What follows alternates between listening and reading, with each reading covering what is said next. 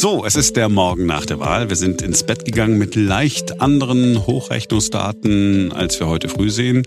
Es sieht ein bisschen anders aus inzwischen. Wir gucken, was die Meinungen hergeben, welche Positionen heute früh eine Rolle spielen. Und wir erklären, was es eigentlich mit diesem Zünglein an der Waage auf sich hat und warum es keine zwei Zünglein sein können.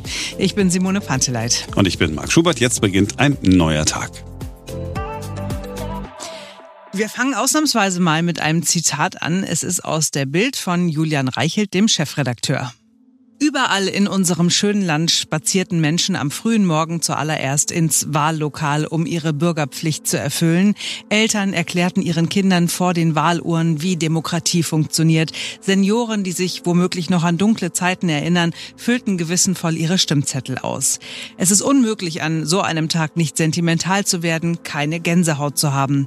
Umso beschämender waren die Bilder aus unserer Hauptstadt. Die rot-rot-grüne Landesregierung hat alles getan, um die Wahlen für den Bundestag und das Berliner Abgeordnetenhaus zu sabotieren. Eine Regierung, die am Wahltag einen Marathon veranstaltet und Straßen sperrt, ist eine Schande für die Demokratie. Das wird aufzuarbeiten sein, das muss politische Konsequenzen haben. Doch das Wunder der Demokratie überstrahlt selbst die inkompetente Landesregierung unserer Hauptstadt. Ja, gerade der erste Punkt, ne, das, das Bild, wenn man da so ins Wahllokal geht, ist ein erhabener Moment mhm. gewesen, war auch gestern bei mir so. Ähm, geht eigentlich immer so. Special-Gefühl. Ich war vormittags in Berlin wählen. Äh, auch da gab es zum ersten Mal äh, Schlangen bei mir vor den mhm. Wahllokalen. Da waren mehrere in einem äh, Schulgebäude, aber alles überschaubar. Ich meine, fünf, sechs Leute vor mir. Ich habe gedacht, gut, klar, wegen Corona dauert es ein bisschen länger. Dass es mal wieder Berlin ist, mhm. Also, hm, es, es, ist peinlich, aber irgendwie auch nicht so richtig überraschend. Also, wobei es mich schon überrascht hat, weil ja nun der Anteil der Brieffehler so extrem hoch war und ich gedacht habe, dann ist da bestimmt tote Hose in den Wahllokalen. Ja. War aber nicht. Äh, es war aber auch noch schlimmer in anderen Wahllokalen. Menschen, die zwei Stunden angestanden haben, um ihre Stimme abzugeben. An einigen Wahllokalen soll es den ganzen Tag über so ausgesehen haben, dass es richtig lange Schlangen gab. Äh, es soll auch einige gegeben haben, die gesagt haben, okay, dann komme ich später wieder. Manche waren wohl zwei oder dreimal da. Das ist natürlich ein Desaster. Also das ist, das traut man irgendeinem ja. Äh, dritte Weltland zu, ja. aber nicht Deutschland. Und es ist leider auch so, dass man in einer Stadt wie Berlin es nicht so überraschend findet, dass zum Beispiel Stimmzettel nicht in ausreichender Zahl vorhanden waren oder äh, dass Stimmzettel geliefert wurden, die eigentlich für andere Bezirke vorgesehen waren. Also das, es ist Berlin und es geht trotzdem leider gar nicht. Ja, und dieses, äh, dieses, dieses Desaster, äh, das sich hier wieder ähm, abgespielt hat, ist halt tatsächlich so ärgerlich, weil es so unnötig ist. Ich glaube ja nicht, dass der Wahlausgang jetzt äh, drastisch äh, sich geändert hat, aber diese Nummer, die man sagt, naja, wer um 18 Uhr in der Schlange steht, soll dann auch noch wählen können, ist ja eigentlich richtig. Mhm. Diese Regelung kommt aber aus Zeiten, da gab es zwei Fernsehprogramme, ja, die das dann irgendwie gemeldet haben und mhm. bis man dann erfahren hat, was denn, diesmal hast du auf dem Handy, das heißt, du gehst dann dahin, sollst wählen, siehst, ah, mh, mhm. äh, also mir kann man nicht erzählen, dass das nicht die Wahlentscheidung des einen oder mhm. anderen beeinflusst ja. hat. Aber wir müssen, wir müssen dahin. Es ist jetzt äh, kurz nach fünf, während wir das aufnehmen. Wir haben immer noch nichts Amtliches, nur Hochrechnungen. Wir gucken also heute ganz kurz auf das Wahlergebnis, äh, das bisherige Wahlergebnis und auf die Kommentare und Meinungen. Das hier ist der aktuelle Stand.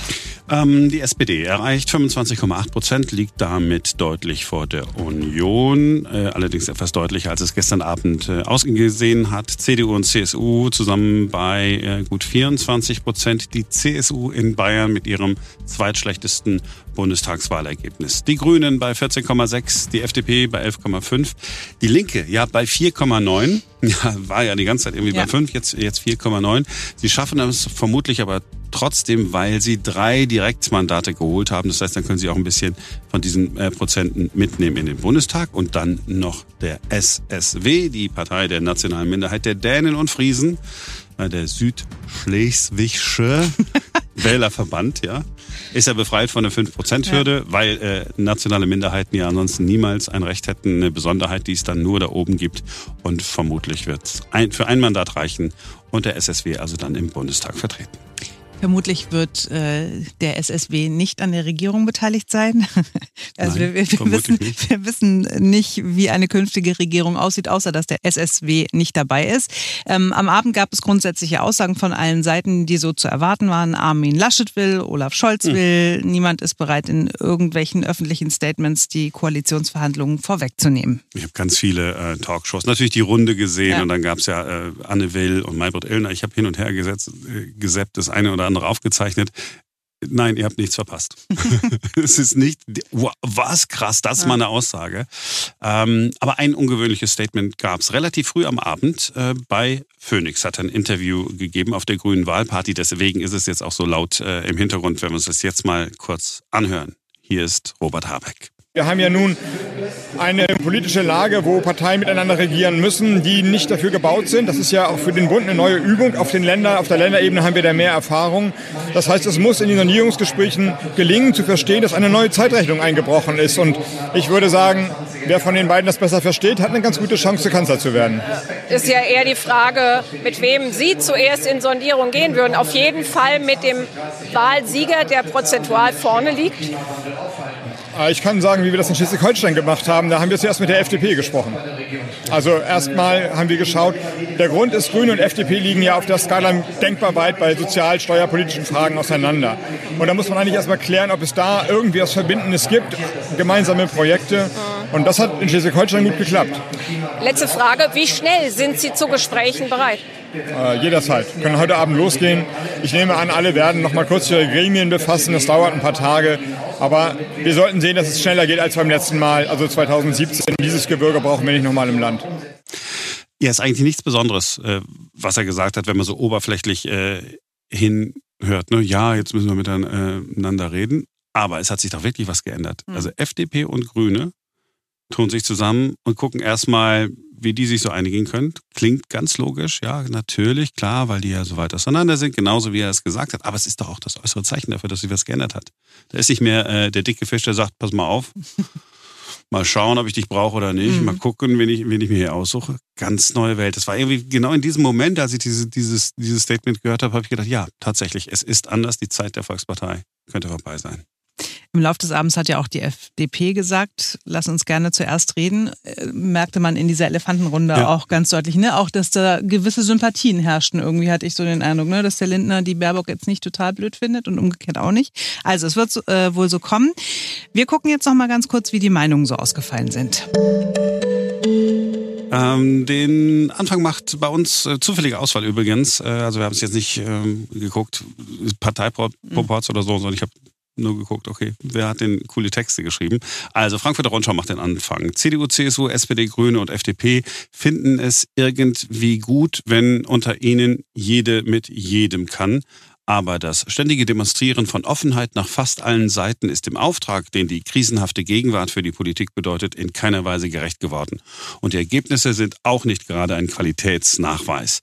Die SPD darf sich für einen Stimmenanteil feiern, den sie vor einem Jahrzehnt noch für desaströs gehalten hätte. Und die Union hat das Desaster nachgeholt.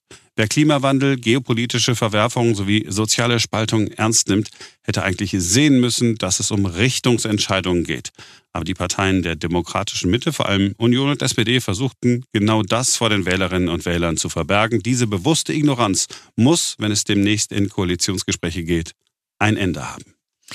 Die Mitteldeutsche Zeitung schreibt, in der Ruhe liegt die Kraft und von dieser Ruhe strahlt der SPD-Spitzenkandidat Olaf Scholz ganz besonders viel aus. Diese Bedächtigkeit hat ihm und seiner Partei nicht geschadet, im Gegenteil. Er hat von den Fehlern seiner Kontrahenten profitiert und bei der Bundestagswahl etwas geschafft, was ihm lange niemand zugetraut hat, die Trendwende für die Sozialdemokraten.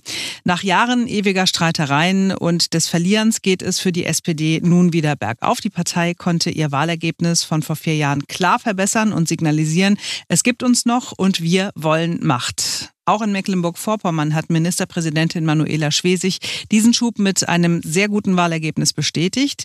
Für Olaf Scholz bringt die Trendwende aber auch Genugtuung gegenüber seiner eigenen Partei. Denn als Parteivorsitzenden wollten ihn die SPD-Genossen nicht haben. Das hat ihn damals sicherlich getroffen.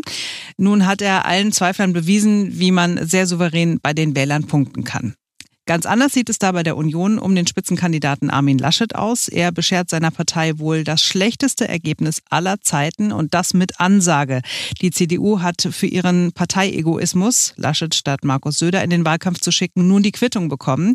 Bei diesem Ergebnis ist davon auszugehen, dass in der CDU und CSU ganz heftig über Konsequenzen debattiert werden wird. Die einzige aus der Union, die sich trotz der Verluste bestätigt fühlen darf, ist Angela Merkel. Sie hat 16 Jahre souverän regiert und hat nun schwarz auf weiß. In CDU und CSU gibt es niemanden, der ihr das Wasser reichen kann und auf absehbare Zeit ihre Popularität erreichen wird. Gucken wir in die Stuttgarter Nachrichten. Die Zeit der Volksparteien ist vorbei. Zumindest das gehört zu den klaren Ergebnissen dieser Bundestagswahl. Nun ist auch die Union ihren Status als letzte Partei los, die bundesweit einen Stimmenanteil von deutlich oberhalb 30 Prozent mobilisieren kann. Wie sehr dieser Status zuletzt an der Person der scheidenden Kanzlerin Angela Merkel hing, auch das steht jetzt fest. Billig wäre es, das Absacken der Union allein an ihrem Kanzlerkandidaten Armin Laschet festzumachen. Klar, er hat den Nerv vieler Wähler nicht getroffen. Doch auch die vielen Quertreiber in den eigenen Reihen, allen voran der CSU, haben der Talfahrt reichlich Schwung gegeben, wie auch die verkorkste Kampagne, die Laschets Stärken als Regierungschef Nordrhein-Westfalens nie zur Geltung brachte. Das Neue Deutschland schreibt, kaum eine Bundestagswahl hat so wie diese das Parteiensystem verändert und erschüttert. Die Wählerschaft hat sich weiter fragmentiert. Noch nie ist es passiert, dass die stärkste Kraft gerade einmal rund ein Fünftel der Wahlberechtigten erreicht. Von Volksparteien mag man da beim besten Willen nicht mehr sprechen. SPD und Union sind auf dem besten Weg, Klientelparteien wie etwa die FDP zu werden. Offenbar machen sie kein politisches Angebot mehr für die breite Masse. Das ist der SPD mit einem einstigen ehemaligen Hartz-IV-Protagonisten an der Spitze gelingt, die Linke zu marginalisieren, stellt diese vor ernsthafte Fragen. Wenn es genügt, dass die Sozialdemokratie ein bisschen links blinkt, um die Linke an den Rand der parlamentarischen Existenz zu drängen, dann muss darüber geredet werden, welchen eigenständigen politischen Gebrauchswert diese Linke für Wähler außerhalb ihrer engsten Anhängerschaft hat und ob sie mehr als ein Lückenfüller neben der SPD ist. So, dann mal kurz das Ausland. Die New York Times hat noch keinen Opinion Piece, noch keinen Meinungsartikel geschrieben. Da ähm, steht bislang, nach 16 Jahren Angela Merkel als Bundeskanzlerin verteilten die Deutschen am Sonntag ihre Stimmen bei der Wahl zu ihrer Ablösung über das gesamte politische Spektrum. Eine uneinheitliche Entscheidung, die eine chaotischere politische Ära in Deutschland und eine schwächere deutsche Führung in Europa ankündigt. Und dann Le Figaro aus Frankreich mit dem Sieg des konservativen Armin Laschet und des Sozialdemokraten Olaf Scholz bei den Parlamentswahlen ist ein ungewisser Kampf um die Bildung einer Koalition im Gange. Die Deutschen waren ihr bis zum Ende ihrer vierten Amtszeit dankbar und setzten sie an die Spitze. Trotz der wiederholten Krisen, mit denen sie konfrontiert war, ist die Regierungszeit von Angela Merkel in Deutschland von 16 Jahren Stabilität und Berechenbarkeit begleitet worden. Das heißt, alle gucken so ein bisschen zurück, weil alle ja auch irgendwie warten, na, wie ist es denn nun wirklich ausgegangen? Mhm. Ne? Was, äh, was gibt es denn da an Koalitionsmöglichkeiten? Ähm, die wahrscheinlich coolste Reaktion, muss ich ganz ehrlich sagen, kam von einem Politiker, äh, kein Deutscher. Joe Biden meinst du? ja, ja US-Präsident Joe Biden hat ähm, er hat sehr lustig reagiert. Also Journalisten haben ihn am späten Sonntagnachmittag Ortszeit auf die deutschen Wahlergebnisse angesprochen, äh, als er nach dem Wochenende ins Weiße Haus zurückgekehrt äh, ist. Und er hat gesagt, er hat die Ergebnisse noch nicht gesehen. Dann wurde er informiert, dass die SPD einen knappen Vorsprung äh, hat. Und er hat gesagt, Donnerwetter, Sie sind beständig. Das ist natürlich äh, die, die deutsche Übersetzung. Ne? Dieses Donnerwetter äh, als Ausdruck des äh, Erstaunens mhm. findet die britische Presse super, kommen sofort zu. Im Original hat Biden gesagt, I'll be darned, they're solid. Ja, klingt irgendwie schon ganz cool. Und der Guardian hat dann daraus auch gleich gemacht, super, Achtung, Achtung, hier ist eine ganz kurze Vokabellektion für alle Leserinnen und Leser. Es gibt ein tolles deutsches Wort, das ihr euch merken müsst. Das Wort Donnerwetter. um, the first part of this, the rather lovely Donnerwetter, translates back into English again as thunderstorm or literally thunder weather. Also Donnerwetter, ein Wort, das äh, äh, zumindest im englischen Sprachraum heute früh eine Rolle spielt, wenn man an die Wahl in Deutschland denkt. Wäre eigentlich ein schönes äh, Schlusswort, aber wir kommen ja noch zu dem Zünglein an der Waage, das wollten wir noch erklären, ja. woher diese Redewendung eigentlich kommt. Ähm, es gibt ja schon ein bisschen Hinweis darauf. Ne? Also es hat was mit einer Waage zu tun. Mhm. Es ist der kleine Zeiger in der Mitte einer Waage mit zwei Schalen, also so einer ganz alten Waage, wie man sie früher zum Beispiel in den Apotheken hatte. Da brauchte man dieses Zünglein. Man konnte eben links irgendwas drauflegen, was zu wiegen ist und rechts ist das Gewichtstück draufgekommen und dann hat man geguckt, wann ist es denn ausgeglichen, wann haben wir denn das Gewicht erreicht, was wir da eigentlich haben wollen. Und so weiß man, was, was wiegt. Und eben um ein äh, präzises Ergebnis zu bekommen, ist äh, die Waagschale zusätzlich mit einem weiteren Mechanismus ausgestattet, diesem sogenannten Zünglein. Also dieser Zeiger schwingt bei der Belastung der Waage aus und kommt eben bei ausgewogenen Waagschalen im Zentrum der Anzeige, genau in der Mitte zum Stillstand. Und so kann dieses Zünglein kleinste Gewichtsunterschiede auf einer Skala anzeigen und gibt eben den Ausschlag. Und so ist mit der Zeit die Redewendung entstanden, das Zünglein an der Waage zu sein. Und ich habe ähm, tatsächlich es nicht gewusst und habe bei Zünglein habe ich tatsächlich, ich habe irgendwie so an so, so Teufelszünglein äh, gedacht. Also jetzt Schlangen. nicht ja Schlangen, also nicht nicht so richtig bewusst dran gedacht, aber es war so das Bild, das irgendwie so im Hintergrund war, dass nur ja, eine Apothekerwaage war. es tut mir leid, dass es so harmlos ist. Auch ein bisschen öde. so, das war's für heute. Genau. Ähm, das war die, die Kurzausgabe. So, wenn wir mehr ähm, wissen zum Wahlausgang und wenn wir wirklich wissen, ähm, was man wie bewerten kann, dann ähm, freuen wir uns, wenn ihr wieder dabei seid. Denn dann gibt es wieder einen neuen Podcast an einem neuen Tag und das gleich morgen. Bis dahin. Macht's gut. Tschüss.